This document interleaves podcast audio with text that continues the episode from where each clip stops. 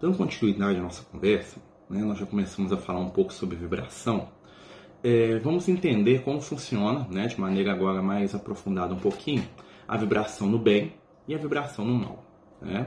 Nós lembramos né, que a vibração mais lenta se traduz né, por espíritos, por ideias, por pensamentos inferiores, ruins. Uma vibração mais rápido, né, uma vibração mais ativa, ela se traduz em quê? Energias positivas, amor, luz. Tudo bem.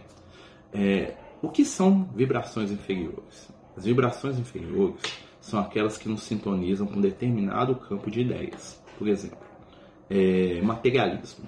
Hoje em dia nós estamos vivendo né, num momento em que as nossas preocupações, as nossas, é, os nossos interesses estão muito voltados para as questões materiais. Né? Se você vê aí é, de 100 vídeos que você vê, né, 98 estão falando de questões para você ganhar dinheiro né? para você ganhar, para você vencer, para você ser isso, para você ser aquilo. Do ponto de vista espiritual, né? o que está acontecendo ali? Essas mensagens, esses pensamentos, eles nos vinculam a quê? Ao mundo material. Né? O mundo material é necessário, nós precisamos da vivência na matéria, até mesmo para desenvolver enquanto espírito, tá? porque a matéria é a ferramenta que nós temos para desenvolver o nosso espírito. Muitas vezes acontece que a gente lida com isso de uma maneira um tanto quanto desequilibrada. E aí nós colocamos a matéria como sendo principal e o espírito que é eterno como sendo secundário. E aí o que, que acontece? Essa procura que as pessoas têm pela espiritualidade com o objetivo de resolver a questão material. Ou seja, nós estamos invertendo valor. Na verdade, a matéria serve é para trabalhar o espírito e não o espírito para poder ajudar a ter conquista da matéria. Mas isso aí faz parte do processo que a gente está vivendo. Quando a gente mentaliza, quando a gente pensa em alguma coisa, nós vinculamos a nossa mente naquilo. E a vibração da matéria, né, já diz o nome, o mundo material que a gente vive, né, é uma vibração de quê? Uma vibração densa, bruta, voltada para questões o quê? Físicas. Então as ideias da matéria, normalmente, se não forem bem trabalhadas, elas vão gerar o quê? Vibração de baixo nível. A maioria dos espíritos desencarnados, né, vocês já devem ter ouvido falar, eles ficam presos no mundo material exatamente porque eles não conseguem se livrar das ideias que eles cultivavam no seu dia a dia. É o dinheiro, é o poder, é a paixão pela fulana, é a raiva do ciclano, é, é a inimizade, é a conquista que não teve. Então esses espíritos, a sua maioria, né, a maioria dos espíritos da Terra, eles nem percebem que existe uma realidade espiritual porque eles vivem presos às questões do dia a dia material deles. Eles vão, eles desencarnam, mas a mente deles continua encarnada. Né? Isso a gente está fazendo uma, uma, simulação de ideia, tá, gente? O que, que acontece? Os espíritos ficam pensando na matéria, então realmente, apesar de eles não terem um corpo físico, a vida deles toda né, gira em torno de quê? Situações e necessidades materiais. Por isso, eles se tornam mais densos. Por isso, né, a gente tem aquela famosa lenda dos espíritos que arrastam corrente. O que é a lenda do espírito que arrasta corrente? Eles estão presos. A corrente é tudo aquilo que os prende. E o que, que prende os espíritos? Questões materiais. Tá bom? Então, o avarento ele vai afagar o dinheiro, como diz o André Luiz. Né? O sens a pessoa extremamente sensual vai buscar os ambientes do sexo, do prazer. A pessoa vaidosa vai buscar a própria imagem, a própria figura. Né? E aí os espíritos vão ficar numa vibração mais baixa. Então, a mente deles fica presa em questões do dia a dia, em questões transitórias. Isso funciona tanto para o espírito desencarnado, tá, que morreu, né, e ficou lá preso no cofre, na casa, na mulher, no filho, seja o que for, como também funciona para a gente que está encarnado.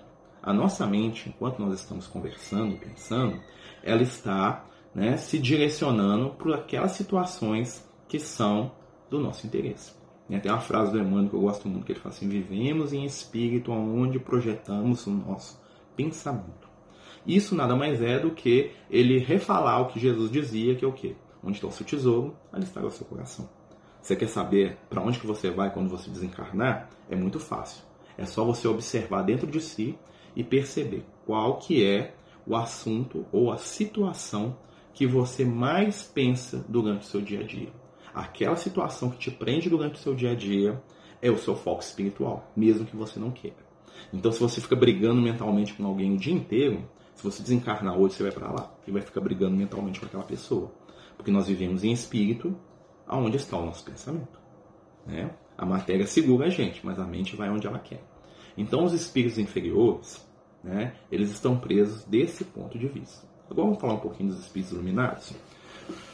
Os espíritos iluminados, né, é, aqueles amigos espirituais, aqueles companheiros maravilhosos que nos orientam, nos ajudam, né, que estão sempre à nossa volta com desejo né, de fazer o bem, de trabalhar, de nos ensinar, de nos instruir. Por que muita gente não percebe eles? Em primeiro lugar, né, porque os nossos pensamentos estão num padrão vibratório inferior, como nós já falamos, né, a gente está pensando só em coisa do dia a dia, e esses espíritos estão vivendo em outro padrão, ou seja, o pensamento, as ideias, os desejos deles vibram em outra esfera.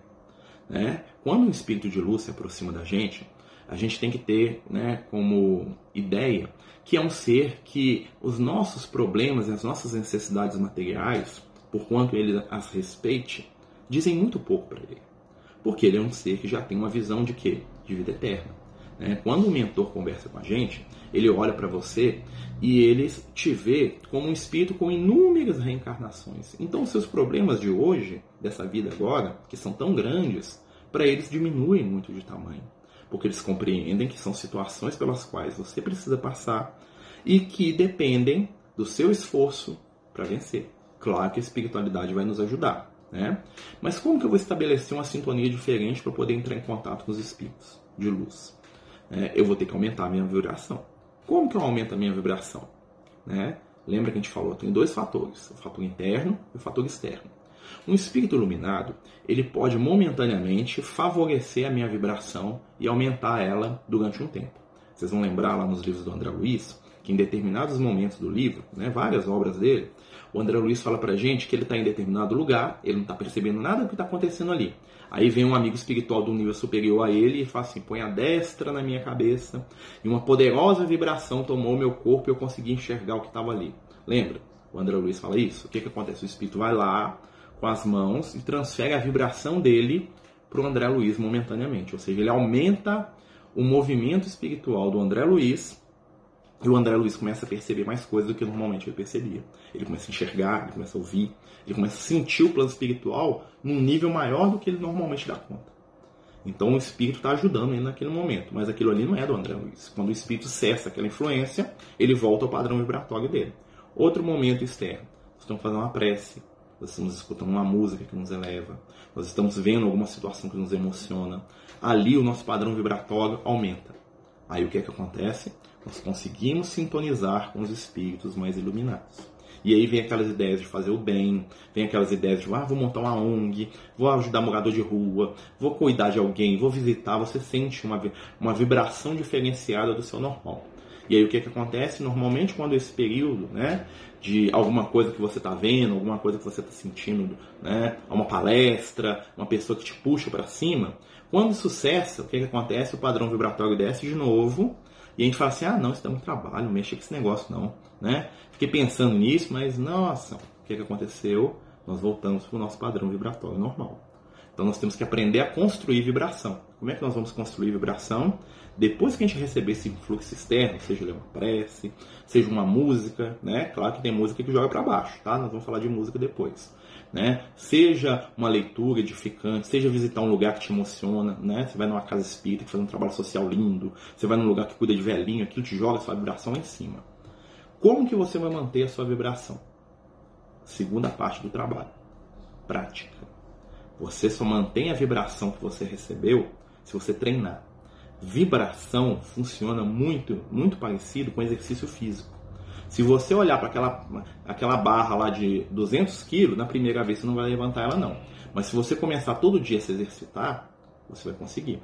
Então, quando você recebe uma vibração positiva, você precisa urgentemente alimentar essa vibração. Como que você alimenta?